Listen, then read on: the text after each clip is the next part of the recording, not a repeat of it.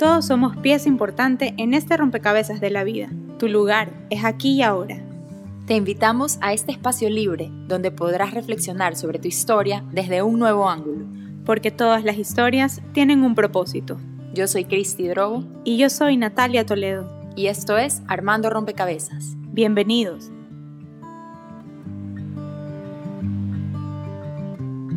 Hola a todos y bienvenidos a otro episodio de Armando Rompecabezas. Yo soy Cristi. Y yo soy Natalia. Y el día de hoy tenemos con nosotras a Daniela Medina. Daniela es psicóloga, máster en orientación educativa familiar, certificada en disciplina positiva y trabaja en este, en este campo eh, durante más de 10 años. Y también es mamá de una nena de 13 años. Así que bienvenida, Daniela. Muchísimas gracias a ustedes por la invitación. Entremos en calor. Estamos felices aquí de tenerte. Sí, felices de hablar eh, de un tema que sobre todo a Cristi y a mí nos, nos apasiona, eh, que es la disciplina positiva. Eh, para los que no han escuchado nunca el término, que tal vez no son muchos, Daniel ha hecho un gran trabajo por, porque este término eh, entre un poco en nuestras cabezas, pero hay que ir un poco más a fondo de simplemente conocer lo que, de simplemente decir disciplina positiva, ¿no? Y bueno, pues queremos saber qué es la disciplina positiva y qué no es la disciplina claro, positiva. Claro, por el no es. ¿Qué no es? Porque la gente escucha disciplina positiva y se imagina casi que ya, solapar, ya, no, no. Ser suavecita y no hacer nada. Entonces, eso. Cuando, a ver, ¿qué no es? Es dejar que los niños hagan todo lo que quieran o preguntarles todo lo que ellos quisieran hacer Em, porque hay, por ejemplo, pienso en una que sí es, hay una estrategia que se brinda que es de opciones limitadas. Los padres a veces captan esta idea y de repente dicen, ok, entonces a los niños hay que preguntarles todo. Y en la pregunta, entonces ahí el padre se queda sin respuestas. Entonces, ¿qué no es? No es que el niño elige, no es que el niño decide absolutamente todo, no es que la disciplina positiva es el hogar perfecto, tampoco es. Tampoco es eh, el momento en que le empiezas a aplicar todo funciona bien y tus hijos empiezan a hacerte caso y todos, todos empiezan a contribuir y apoyar y es una maravilla. No es eh, esa utopía que muchas veces los papás van a buscar en, estos espacios de talleres o cuando consiguen el libro. Es como creer que piensan que tienen la receta mágica y entonces los niños nunca más hicieron pataleta. Nunca más me contestaron feo, obedecen siempre a la primera, tienen el cuarto ordenado, sacan buenas notas, todo es perfecto. Exacto. No, la utopía. No, por el contrario eh, disciplina positiva, que sí es, es eh, poderle brindar a los padres una filosofía educativa que nos lleve a conectar con ellos, con su sentir, pensar y actuar, y educarlos para la vida, a largo plazo. Nos invita como papás a pensar, ¿qué quiero yo desarrollar en este hijo? ¿Qué voy a hacer ahora para desarrollar esa habilidad? Pero debo de ser consciente que van a haber dificultades en el camino y que no, las cosas no funcionan a la primera. ¿Por qué? Porque es a largo plazo. Entonces, ¿qué no es disciplina positiva? No es algo inmediato. Que sí es, es algo que nos exige paciencia, constancia y coherencia en el tiempo. Me encanta, paciencia, constancia y coherencia. Por favor, apuntar. pero voy a, voy a poner carteles, por si Para acordarnos. Para acordarnos. Eso se los voy a dejar en un post. Pónganlo de fondo de pantalla. Paciencia, constancia y coherencia. A veces, claro, porque qué difícil que es para, para nosotros los adultos. Yo le decía a Cris, eh, Dani, estuvimos hace poco, yo hice con Eduardo, pues con mi esposo, hicimos el, el curso de disciplina positiva contigo y con María Gabriela, el taller que la verdad me fascinó, eh, sobre todo porque nos das herramientas también un poco más prácticas, pero también nos invitas a pensar en toda la filosofía de, de la disciplina positiva. Y, y, no me voy a olvidar del primer cuadro que pusiste de, de las relaciones, pues un poco dijiste, a ver, vayámonos todos hacia afuera, ¿no? y, veamos cómo eran las relaciones antes. Y hablabas de esta verticalidad de las relaciones. Y, y cómo se han ido como aplanando un poquito, ¿no? Y llegando a, a la horizontalidad. Así que, a ver, Dani, cuéntanos, cuéntanos, cuéntanos un poquito a los que están escuchando, porque a mí eso me, me hizo...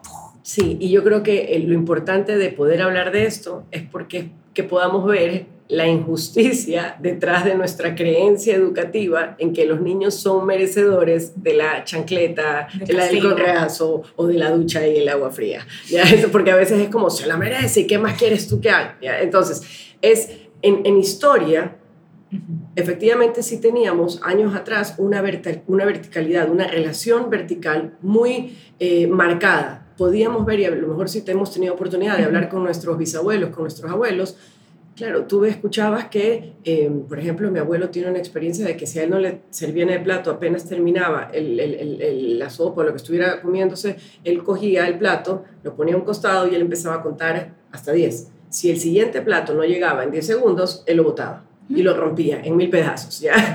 Y ahí por ahí tengo a mi suegra que también podía contar experiencias de, de eh, eh, poner talco en los pies, sacar las medias. O sea, uno se da cuenta de que antes en estos hogares, por ejemplo, relaciones de esposos, el esposo era superior. Si el esposo decía que no hasta tal hora, eh, el esposo iba a descansar, entonces todos los niños y la esposa tenían que respetar y guardar silencio. En los trabajos pasaba exactamente igual. El empleado no tenía opción a decir absolutamente nada. Lo que decía el empleado, eso es lo que tenía que cumplirse. Pero todos, socialmente, hemos buscado una horizontalidad hemos reclamado derechos. Los que estábamos en posiciones inferiores hemos dicho, esto no me gusta, yo también merezco respeto, soy una persona digna, necesito encontrarme, que no significa igual igual, porque hay alguien que tiene que liderar, hay alguien que sabe y conoce algo. Y ahí es donde eh, necesitamos, y este tipo de relaciones requieren de montones de otras habilidades. Pero el único espacio en que nos queda, en que creemos que sí debe de pasar esta verticalidad, es con niños, entre padres, eh, padres e hijos o podría pasar también entre maestros y niños.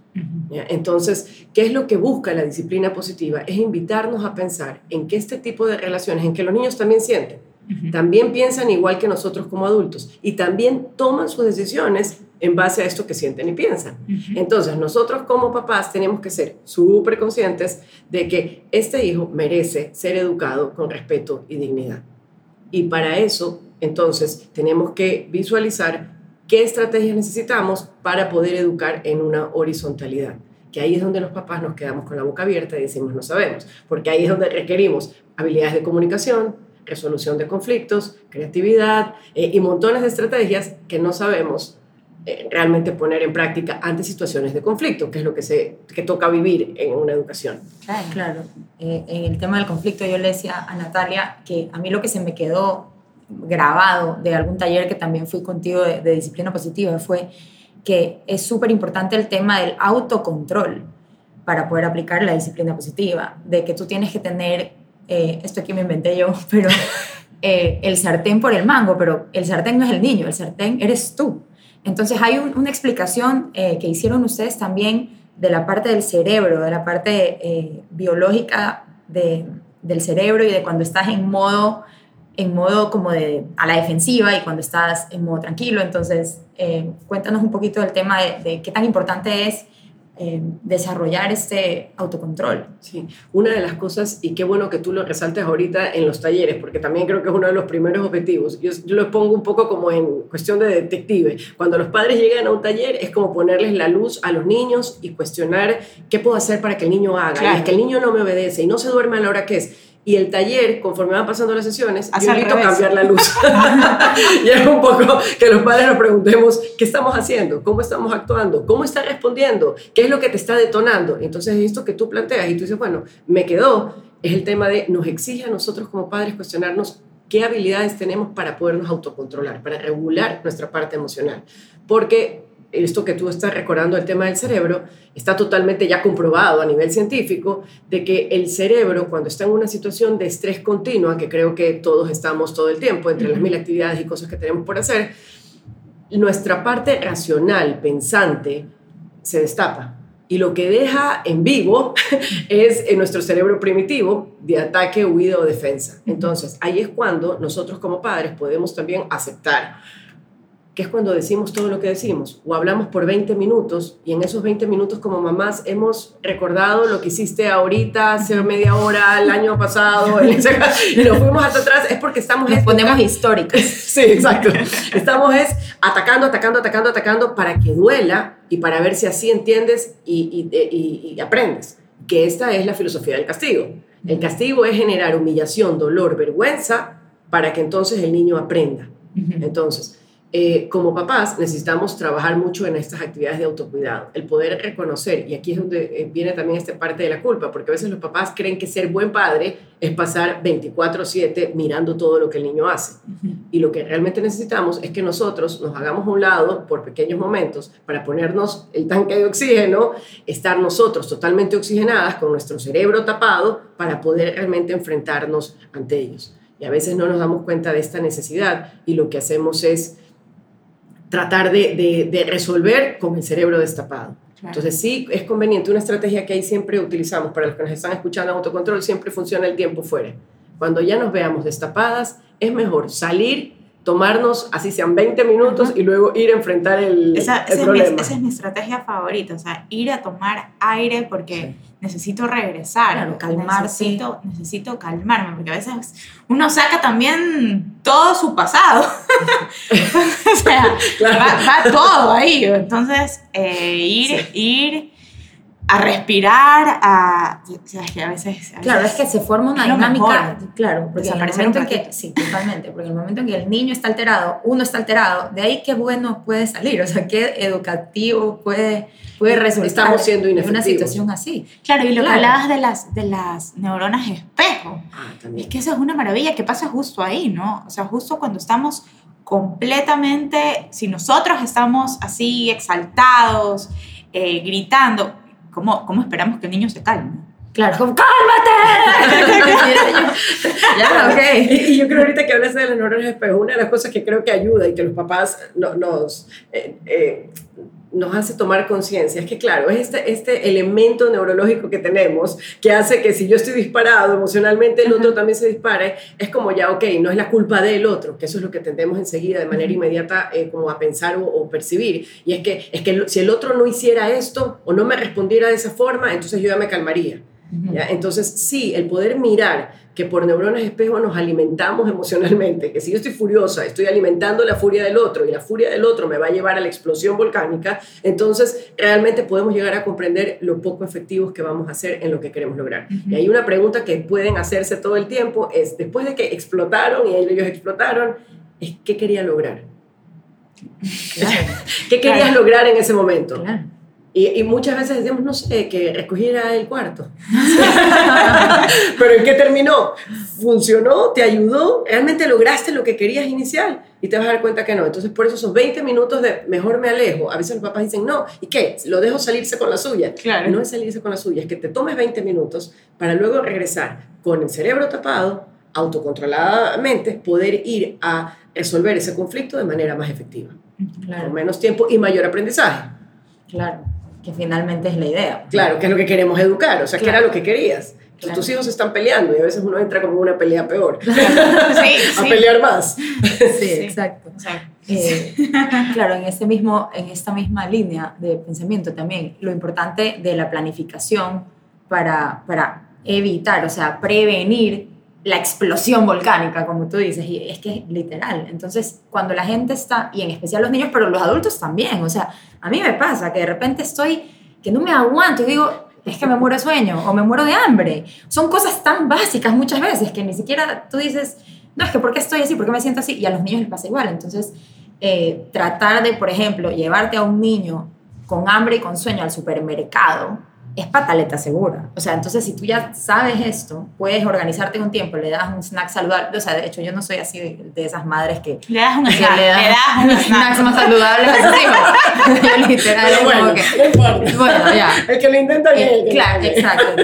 Los que son fans de los la manzana, claro. Los que son fans de los snacks saludables, que le den una manzana y unas almendras al niño antes de llevarlo al súper para que ya el niño en el súper se porte un poco mejor, o sea, esté como tranquilo, porque la, la raíz de, de, la pataleta, no es que es un niño malcriado que quiere lanzarse al piso a, jorobar, que puede ser que tenga hambre, o sea, entonces el, tema de la planificación, sí. cuando estamos... Yo creo que ahí hay una frase que me gusta también siempre eh, dirigir y es la parte de que nosotros como papás, algo que hemos dejado en lo que había en esa verticalidad es que el, el adulto que estaba arriba siempre sabía cómo, lo que iba a pasar y siempre sabía lo que quería esperar, que lo que se debía lograr nosotros en, actualmente, los padres, ya no sabemos ni siquiera lo que queremos, no sabemos ni siquiera cómo pedir lo que queremos. Eh, y creo que por esto es que tampoco logramos planificar eso que, que, que, buscamos. Entonces, he escuchado, por ejemplo, papás que te pueden llegar a decir, para que el niño se porte como se porta en el supermercado, mejor lo dejo en la casa y no lo llevo. Entonces, podemos pasar a, en lugar de acercar a los niños planificadamente, organizadamente, podemos llevar a que no les quitamos, les la, quitamos experiencia. la experiencia porque es mejor para nosotros, porque nos vuelve loco lo, lo que puede pasar, ¿ya? Pero como papás, una respuesta que siempre tenemos que tener es, mi hijo hace tal cosa, ¿qué vas a hacer tú? Cuando tu hijo, eh, ¿qué, ¿qué, es lo que quieres tú que, lo que tu hijo logre? Que se acueste más temprano, porque se está durmiendo muy tarde. ¿Qué vas a hacer para que se acueste más temprano? ¿Qué tipo de rutina vas a esperar o le vas a sugerir y vas a empezar a trabajar para que esto se dé? Esa planificación, cuando no la hacemos, los niños lo único que escuchan son órdenes, consignas, gritos, y es que no, es que tienen que portarse bien, no tienen que portarse cuánto a dormir, pero no les hemos enseñado nunca con exactitud y detalle qué esperamos de ellos. Entonces, cuando tú dices, claro, el supermercado, y uno pueda como prever incluso los detonantes, creo que ese es un paso también como mucho más también avanzado y de intuición. Y esto también quiero eh, como que resaltarlo, porque creo que los papás también a veces podemos buscar la disciplina positiva como manual de herramientas, estrategias. Quieren saber cómo hago para llevar a mi hijo al supermercado, pero no pueden conectarse con su hijo y, mirar y darse cuenta, hoy no hizo siesta, creo que hoy no sería conveniente.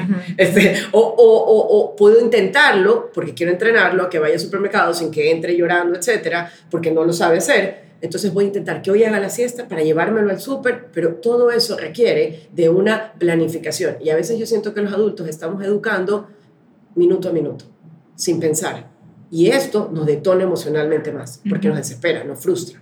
Entonces, si queremos estar también más en control de nosotros mismos, tenemos que empezar por planificar, definitivamente, por prever las cosas y saber qué queremos lograr y cómo vamos a hacer esto. Entonces, a veces también digo, son como puertas. Si hay veces los papás te dicen, ya, yo le digo que se sienta a comer. Y si no come, entonces, ese, y si no come, cuando yo digo, el papá se quedó ya sin norte, él no tiene un plan. es el papá. Entonces, claro, y si, y, ok, ¿qué tal si le dices que tiene que comer esto o lo de acá? Y si me dice que nada, eh, eh, los papás no sabemos si los niños empujan hasta dónde vamos nosotros a seguir, respondiendo. Entonces, ok, le dices que le retiras el plato y que ya hasta el final de la tarde no tiene nada de comida y si se para de la alacena y coge comida. ok, entonces la alacena, pero todo eso que preguntamos muchas veces no lo hemos evaluado y los niños saben, porque los niños lo que responden o actúan es en base a la experiencia del mundo que nosotros les hemos permitido vivir. Entonces, si es un mundo inconstante y sin planificación, ellos van a moverse de manera ansiosa y, y, y a lo mejor un poco creativa o impulsiva, tratando de mover porque no hay límites claros, no hay plan. Y ellos lo olfatean y lo saben. Y eso es eh, inestabilidad en el hogar seguro. Claro, con los niños. Sí, total. Así que esos dos puntos que tú acabas de decir ahorita, autocontrol y planificación, son súper claves dentro de nuestro hogar. Claro, y que parte, sobre todo me encanta la, hacerte esta pregunta de qué quieres de tus hijos al final. O sea, cada uno cría a sus hijos eh, como quiere realmente. Eh, pero ¿qué es lo que tú quieres para ellos? O sea, simplemente cuestionarnos, ¿qué es lo que, qué, qué queremos que sean? Claro, ¿qué habilidades, ¿qué habilidades que puedan desarrollar? Exacto, ¿qué habilidades queremos que tengan? ¿no? Porque así también nosotros nos enmarcamos en hacia dónde empujamos, ¿no? A esto le voy a meter mucha energía o, o a esto no. no. O sea, si para mí es importante que el niño coma, porque no come, sé dónde tengo que poner los límites, o sea, las puertas un poco más cercas, no, no abrir tantas. y, y, cuando quiero, en cambio, eh, no sé, por ejemplo, no me parece tan importante que el niño, no sé, pues aprenda 10 idiomas, pues no me voy a forzar por ir por ese lado y ponerle... Es lo que decían antes, escoge tus batallas. Claro. Sí, o sea, a mí me parece muchísimo más importante la forma en la que mi hijo trata a la persona que trabaja en la casa, que si se puso o no se puso la camisa elegante para ir a... Yo sé que mi mami me va a dar palo. Que llego, si llego con los niños el domingo a almorzar y los niños están hechos una... O sea, bueno, se trata, de, se trata en lo posible, pero eso no es esencial, digamos, que el niño se vista súper elegante versus que trate bien a las personas. Entonces, y, en esa parte es donde puede haber confusión, porque uno de los dos ingredientes principales en disciplina positiva es el de firmeza y amabilidad, que siempre, ah, eso hablamos, siempre las hablamos continuamente. Y en esto puede ser confuso cuando recién escuchamos la idea, Porque, claro, cuando tú dices firmeza, ¿en qué momento? Amabilidad, ¿en qué momento? ¿En qué momento puedo, eh, eh, decido poner un poco más sí o sí? ¿En qué momento puedo llegar definitivamente a conectar con tu emoción y tratar de ver por qué razón estás haciendo lo que estás haciendo, por qué, eh, no sé, compites tanto con tu hermano? Pero esto de firmeza y amabilidad también es una receta clave que tenemos que tener en mente si queremos educar basados en disciplina positiva. Entonces, por ejemplo, ahorita que tú decías esto como de elegir batallas o de ver, efectivamente hay papás que incluso entre esposo y esposa pueden hasta eh, em, contradecirse o problematizarse porque uno no le parece mal que el hijo duerma con ellos en la cama o no le parece mal que el niño salte en los sofás de, o que ande sin zapatos todo el día o que no ordene el cuarto, pero el, el, tema está el qué queremos. Y me encanta lo, y, lo que dijiste ahorita, justo de la pareja, de, eh, de, estar, de estar de acuerdo. O sea, yo me acuerdo que una de las razones por las que entré al curso fue justamente para poder estar alineados, porque sentía que yo estaba hablando de una forma y él quería hablar de otra forma. Y, y está bien, porque cada uno de cierta forma está hablando desde lo que conoce, ¿no? Claro. Y, y llegar a un punto de, mira, esta, esta es mi propuesta, en qué estamos de acuerdo aquí, qué, qué importante funcionar como equipo, o sea, que la pareja funcione como equipo para criar mejores hijos. Porque si no empieza este juego de mi mamá dijo, eh, pero papá, tú sí me das permiso, o, ah, entonces empieza esta manipulación que hace, eh, y que pasaba me parece antes bastante, que se confronten también entre pareja. Y, y eso ya crea inestabilidad en la casa.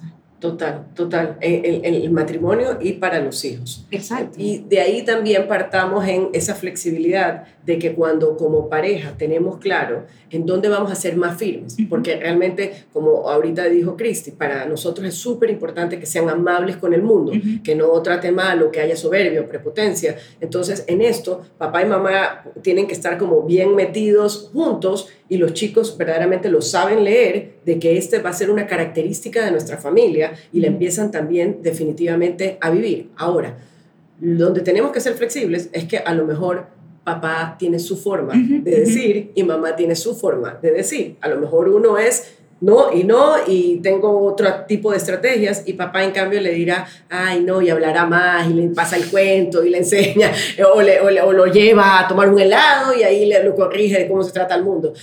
Cada uno, pero, y esto también genera conflictos en los matrimonios, porque a veces creemos que el otro es más bonachón, pero si tenemos claro el objetivo, tenemos un plan, no importa el estilo parental de cada uno, la disciplina positiva funciona. Exacto. Sí, y empezamos a hacerlo, pero si nos damos cuenta, hay toda una organización. No se puede educar en el día a día sin saber por qué, y solamente en base a nuestras emociones. A lo que me molesta, claro, a lo que me molesta hoy. Hoy me levanté súper bien, estoy feliz porque es mi cumpleaños.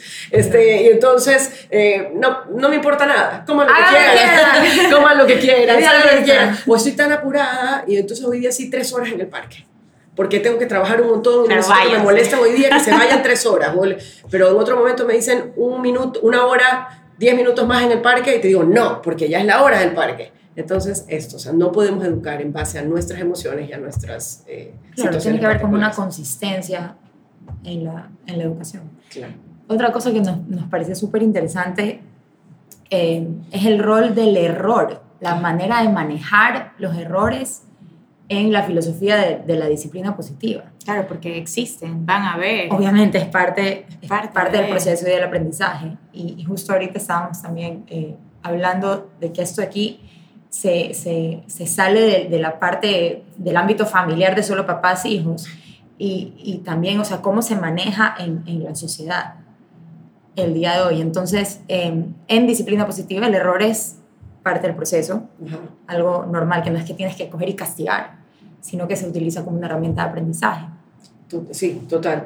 Y, y aquí es una cosa que tenemos que analizar para no sentir culpa cuando lo, lo vivamos, y es que nosotros que fuimos educados en una sociedad, en una cultura, en una familia, con eh, autoritarismo, en donde ante cualquier equivocación tenías que sentir vergüenza o eras culpable, merecías un castigo, eh, es totalmente esperado que actualmente como sociedad nosotros como papás sintamos culpa, vergüenza, eh, miedo ante el error. Entonces, no, eh, porque nos han dicho también de alguna manera que esto nos evaluaba como personas. ¿Eras buena o eras mala? O eras merecedora de algo o no te merecías absolutamente nada. Si te equivocabas, era terrible. Entonces, como padres, poder vivir esto que ahorita tú estás diciendo significa incluso hacer un análisis. Otra vez, el foco sobre los papás, en poder aceptarme a mí mismo como persona, como un ser humano que puede equivocarse, va a fallar 50 mil veces y que no tiene por qué ser perfecto ni tener una familia y un hogar y todo totalmente perfecto. Cuando yo me lo creo, voy a ser capaz de proyectárselo a mis hijos. Entonces, ahí también algo que tenemos un poco que pensar es, de alguna manera, viéndolo desde afuera, es cuando nuestros hijos se equivocan en algo, ¿cómo respondemos? ¿Qué decimos? Y probablemente salgan comentarios como, otra vez, ¿hasta cuándo? Ya estoy cansada, eh, entonces te mereces... Todas estas frasecitas muy típicas que llegamos a utilizar son pequeños taladritos en el cerebro de las creencias de nuestros hijos que cuando crezcan es como otra vez yo, siempre yo, nunca pude, siempre, porque son las palabras que vamos poniendo. Entonces, este tema del error es clave pero sí nos invita a una profundidad de, de, poder interiorizarnos a nosotros mismos el por qué y cómo vivimos el error desde nuestra experiencia. ¿eh? Y sí tenemos que también, para darnos un poco más como de, de tranquilidad, y esto lo, lo, hablábamos un poco, es que vivimos todavía, aunque hablábamos de las relaciones verticales versus las horizontales, de, de manera interna, sí vivimos en un lugar en donde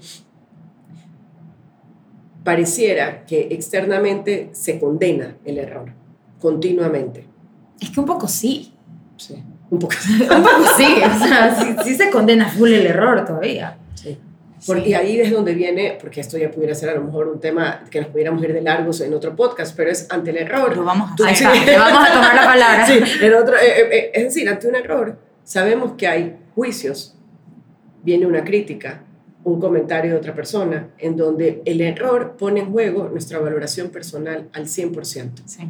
Nuestra autoestima también. Total. Entonces sí tenemos que pensar, si queremos educar hijos, que a los papás les encanta y les preocupa mucho el tema de la autoestima de los hijos, y a veces lo que hacen es inflar la autoestima en lugar de hacer una autoestima real, pero que les interesa mucho esto, pero una persona que vive que solamente ante sus éxitos o al hacer las cosas bien es merecedora o valedera de cariño, de pertenencia, es un conflicto interno y causal de estrés elevado por tener que hacer siempre todo absolutamente bien. Claro, claro. Entonces, sí, eh, la forma en la que educamos a nuestros hijos tiene que venir con ese a largo plazo que veníamos hablando, es esto que yo estoy haciéndolo sentir en este momento, por este error o por esto que no les la educación en línea le está costando tanto y cada vez que estoy otra vez te estás moviendo. Ese otra vez, o hasta cuántas, cuántas, papá me dice, a mí me pasa, eso sí me pasa. Pongo este ejemplo porque me lo dicen mil veces, pero ¿hasta cuándo tengo que decirle que se lave los dientes? Siempre. No, no sé por qué, por eso dije paciencia entre las primeras palabras que tú dices que les ibas a poner porque yo no me acuerdo, ni en mi época, que era autoritaria, que mi mamá nos haya dicho una vez, tienen que lavarse los dientes antes de salir o tres veces al día. Y, y nosotros lo cumplíamos, probablemente hasta los 15, 16, 17, 18 años, mamá, ya te lavaste los dientes, ya te peinaste. Sí. Y a veces nosotros, los papás, también estamos como con muy baja nivel de tolerancia y a veces creemos que con haber dicho una vez, los niños ya tienen que hacerlo perfectamente. Pero ¿Cuántas veces te lo tengo que decir? Ajá. Me, he dicho 500 millones de veces. 500 millones más. Exacto. Eso. Pero entonces, esa sensación, es todas esas palabras, y a veces yo digo, porque los papás pudieran decirme, pero yo nunca le digo, culpable, culpable, o, nunca lo, le he dicho, pero es que, viste, tú, me, tú me haces sentir de esta manera, o cualquier cosa que ustedes puedan cuidarse, pero sí habrán comentarios características en nuestro lenguaje corporal que denota cansancio, desesperación. Claro, dime. Eso. Y los ojos para arriba, sí. Como que hasta cuándo, o sea, ya el niño entiende de una. Sí. O sea, sobre todo para las expresivas, estamos fregadas. Ah, estamos fregadas. Pues. Total. Pero ahí, para que lo digan y no haya después culpa, porque puede ser que a lo mejor, no sé, yo tengo la voz súper alta y puedo ser muy gritona. Entonces, yo ya sé que puedo sonar muy gritona y claro, cuando ya el cerebro se me destapa, grito más. Entonces, entonces se convierte en una característica de mamá dentro de familia, en donde se sabe que esto es algo que mamá tiene como pero, que tiene que modular y tiene que cuidar, porque va a casas y todo el mundo ya se escucha todo. Entonces, se reconoce y nuestros hijos lo aprenden. Entonces se ve como algo, sí, mamá tiene esto, que le pasa eso. Tú puedes decir, sí, soy muy expresiva, no puedo, comunico todo sin decir una sola palabra, pero los hijos ya lo leen como mamá es así, no me lo está haciendo a mí. No es que me grita a mí, sino que mamá grita.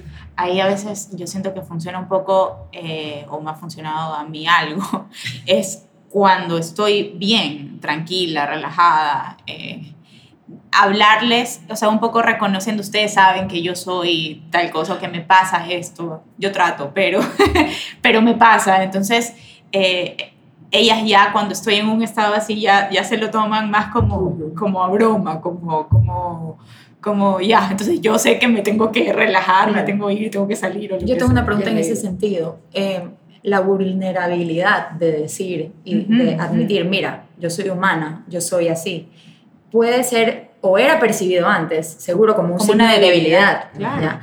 ¿Cómo podemos hacer de esta vulnerabilidad o de, de, esta autenticidad, de, ¿sabes qué? O sea, yo también soy humana, me puedo preocupar con los chicos, una fortaleza? ¿Tú crees que es posible? Total. Y esto también pasa mucho antes, en la verticalidad de, de, esta educación y, que teníamos. No había posibilidad de que el adulto pida perdón. Claro.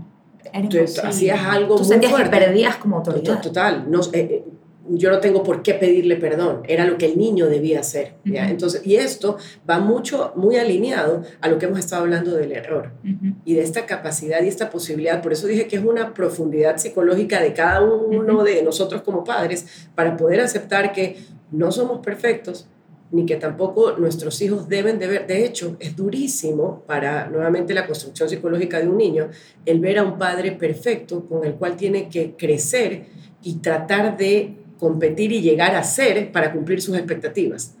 Es mucho más sano y tranquilizador saber que mi papá y mi mamá luchan todos los días por tratar de respirar y estar tranquilos, por levantarse en las mañanas e ir a trabajar, porque también les cuesta, porque es cansado, porque a veces no saben qué hacer con nosotros y nos terminan diciendo, perdón, pero no, no, no organicé nada y no hice y no, no, no lo pedí. Cuando ellos nos ven, y eso es parte de la horizontalidad que hemos hablado, cuando ellos nos ven como humanos, ellos también se sienten más tranquilos, más relajados, en un ambiente más relajado para poder aprender mejor.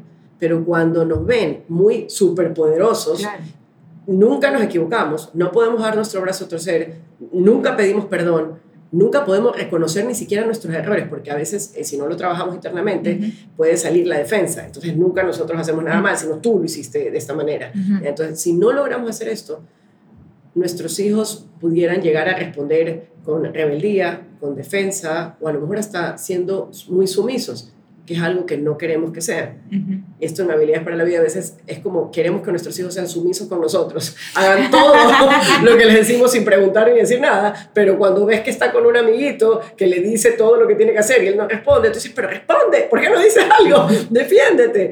Pero claro, ha aprendido que no puede responder que cuando alguien le habla así, tiene que callar. Entonces, es, básico, es, sí, es clave lo que tú dices, esa vulnerabilidad implica un trabajo de autoestima de todos los adultos para poder educar a niños en donde ellos también se vean en un espacio y un ambiente en donde no van a ser juzgados, criticados, etiquetados, eh, sino que también pueden equivocarse, también pueden fallar y pueden luchar por ser mejores hay esa oportunidad. Y, que pueden pedir perdón y luego inventar el error, o sea, si es que se, si, si, se puede eh, hacerlo, que me parece también importantísimo, porque se van a equivocar, nosotros nos vamos a equivocar y poderles decir, perdón, ¿cómo podemos hacerlo ahora? O, ¿sabes que Yo estaba, la verdad, eh, no sé, eh, por ejemplo, con las clases de Zoom, que como padres hemos estado súper estresados. O sea, para mí eso ha sido terrible.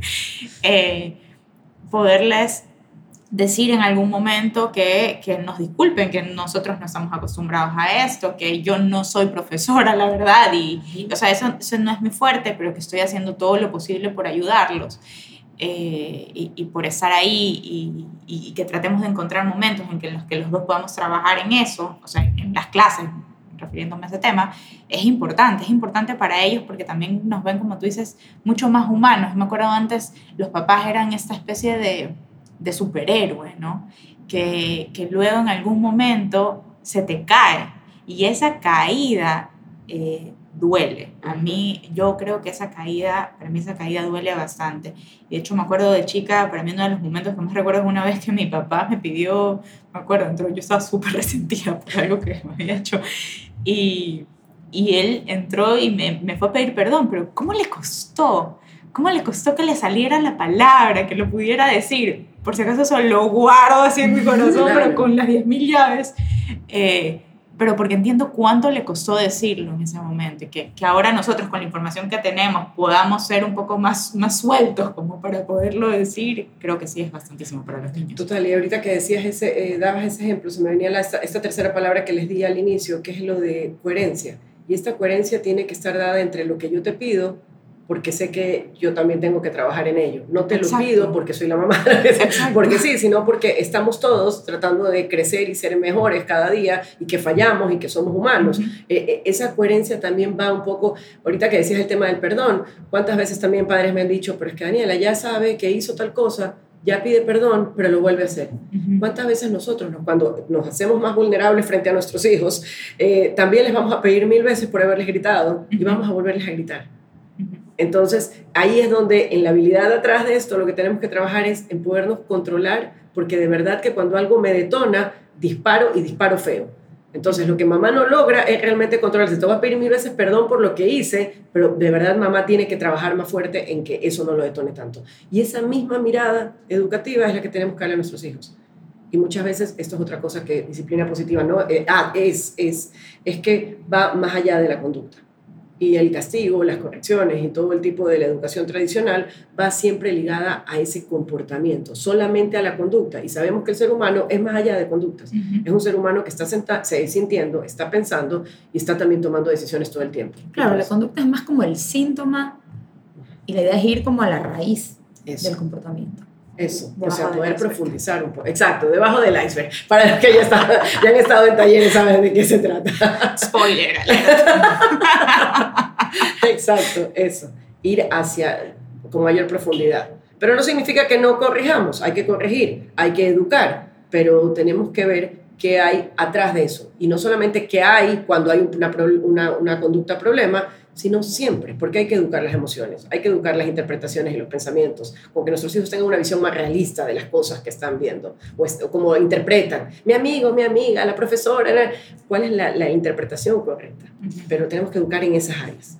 Oye, yo te iba a decir algo, hay una frase que a mí me jala de los pelos, pero mal, cada vez que la escucho, y, y tal vez tiene, o sea, es una frase muy cierta, yo no lo sé, pero quiero, quiero saber tu opinión al respecto. ¿Qué opinas de esta bendita frase de hijo chico, problema chico, hijo grande, problema grande?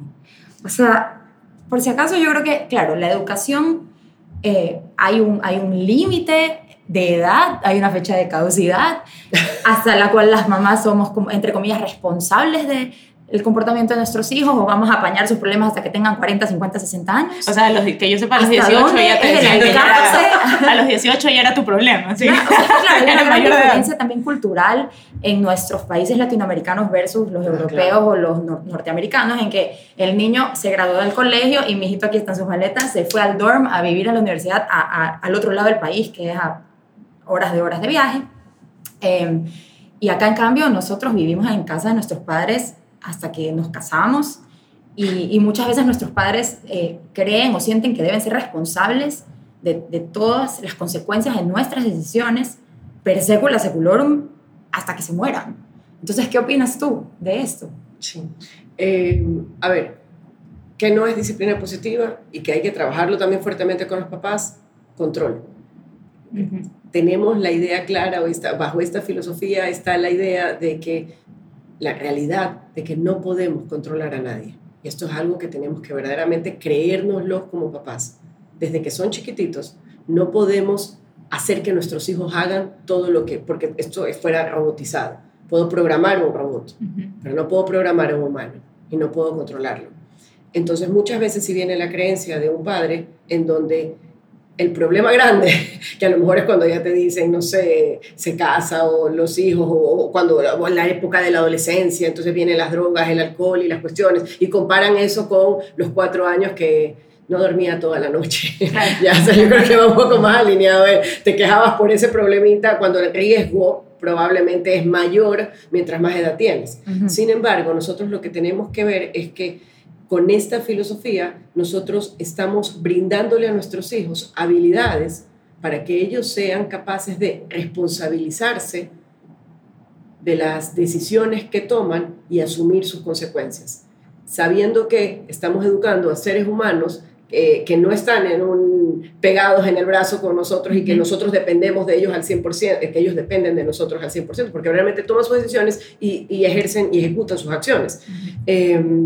Entonces, sí tenemos que ir como rompiendo esa idea de si mi hija de aquí en cinco años tomar alguna decisión totalmente incorrecta para la cual he trabajado, que nunca la, no es porque yo como mamá haya fallado o porque yo como esa niña tomó esa decisión en ese momento. Entonces sí creo que es una idea esto de eh, problema chico, problema grande, es que efectivamente las decisiones de nuestros hijos nos detonan emociones intensas. Y sí hay un riesgo probablemente eh, más doloroso o mayor o de por vida o, difícil que como padres nos podamos cuestionar de la adolescencia para adelante que cuando realmente son pequeños, que te puedes quejar de que es vago y que no hizo su deber y que, y que la autonomía y que no se come la comida y que no come vegetales y que no saluda al abuelo, e, en este tipo de cosas. Creo que ese, esa frase va más alineada a, a, lo que, a los, las consecuencias que se puedan tener después. Sin embargo, nosotros como papás necesitamos desarrollar esas habilidades para esas consecuencias después en los primeros años de vida. Entonces, porque ahí está el largo plazo. Sí, claro, porque ahí es donde yo he escuchado a gente que dice esta frase y entonces pareciera no importarle lo que su hijo hace a los cinco. Y tampoco le importa, son siete, porque el problema es chico, es una tontería, o sea, esto no me va a preocupar, esto da igual. Espera, pero si no haces nada por entrenar una habilidad, un, que pueda pensar eh, tu hijo, que tome sus decisiones, que asuma sus consecuencias, que pueda analizar cuáles son las opciones, si no los entrenamos para esto, entonces ahí sí los estamos llevando a entrenarse solos, por sí solos, frente a la vida después. Claro, entonces hay que sembrar mientras son chicos estas habilidades para que luego cuando sean más grandes ya, claro. ya puedan recoger eh, los frutos buenos, digamos. Aunque se equivoquen. Se van, es que se van a equivocar. Y, si tomaran decisiones, lo que nuestros hijos necesitan saber, y ahí viene el tema del error y todo lo que hemos trabajado, es que nosotros como papás vamos a estar ahí, aunque cometan errores, pero que esos errores son decisiones que ellos tomaron conscientemente por sí solos y que tienen que asumir sus consecuencias. No soy yo la que tengo que ir a rescatarte. Exacto, claro. Una vez más. Pero todo eso lo vamos entrenando en nuestra maternidad y paternidad desde que son chiquititos, nosotros como adultos, dándole responsabilidades, desarrollando autonomía, que ellos elijan y toman decisiones. Tú eliges si quieres llorar ahorita o no quieres llorar, pero si tú eliges llorar, entonces pierdes tiempo y no vas a poder continuar. tú, tú lo estás eligiendo. O si quieres, lo haces bien, rápido y te, nos fuimos. Pero hay que brindar esas oportunidades para que nuestros hijos no las aprendan después. Y me encanta pensar también que es la, familia como esta pequeña sociedad, no es como un pequeño experimento de sociedad en el que están de acuerdo a su edad también. Eh, y nunca me voy a olvidar esa frase, la dijo alguna vez, creo, fue mi psicólogo, no sé, me decía, piensa que tú eres la sociedad para ellos hoy. Tú eres la sociedad para ellos hoy a, qué, a, qué, a, qué, se están enfrentando. Eh, y, tienen que ser responsables ahí, porque cuando sean grandes van a tener que ser responsables también. Entonces, yo creo que al final a mí me encanta tanto esta la disciplina positiva porque es un ejercicio, porque es un ejercicio de todos los días, eh, incorporarla en tu vida, ese es un trabajo de todos los días que además de, dejar, de, dejar de alguna forma, de, dar frutos niños que sean mucho más responsables y que sean más conscientes, eh, es un trabajo que también nos da la oportunidad de ser mejores nosotros en ese momento, porque nos invita a estar revisándonos, de estar yendo hacia adentro, de, de, conocernos, de entender cuáles son nuestras limitaciones también y sobre eso tomar decisiones, acción y también reconocer cuando nos equivocamos. Y tenernos paciencia. Y, claro, tenernos paciencia. Entonces al final es, es un trabajo para mí como completo, o sea, es 360. Es, todos crecemos. Todos crecemos, exacto, todos crecemos. Entonces, ya no hay esta idea de ustedes son, en los colegios que te decían, ustedes son el futuro, ustedes son, nada de ustedes son el futuro, somos todos, el futuro. Entonces, somos, somos hoy nosotros como adultos en la edad que tengas y, y son los niños también en el momento en el que están. Y no es solamente pensar en a ellos, ellos serán los responsables del futuro, no sé qué, nosotros ya estamos marcados, ya fue, sino trabajar todos los días para tener mejores niños, mejores adultos, mejores ancianos, mejores todo. Y que se puede, ¿ah? Y que todos podemos cambiar hasta un minuto antes de nuestra muerte. Así que no hay esa cuestión de que yo fui así, y nadie me educó, yo puedo hacer lo que me da la gana. No, si quieres lo logras. Así es, increíble. puedes trabajar. Qué increíble, Daniela. Muchísimas gracias por, por, esto. Ha estado genial. Genial. han salido unas perlas increíbles. Ojalá que, que todos ustedes eh, lo hayan disfrutado tanto como nosotras. Sí, y, muchísimas gracias. Sí, muchísimas gracias, Daniela. Queda pendiente un, un, Yo tema. sí creo, amerita segunda parte. Sí, sí, sí, completamente. Hay, hay, que llevar esto un poco más hasta, hasta abordar el tema de la sociedad, pero, pero bueno, pues ahí les dejamos la, la, la intriga. no, y gracias a ustedes por este tipo de iniciativas, porque realmente es lo que lleva a que también se pueda seguir como eh, regando un poco más de ayuda hacia una comunidad. Sí, qué lindo. Muchísimas gracias y gracias por escucharnos. Muchísimas gracias. Nos vemos en un próximo Armando Rompecabezas. Chao. Chao.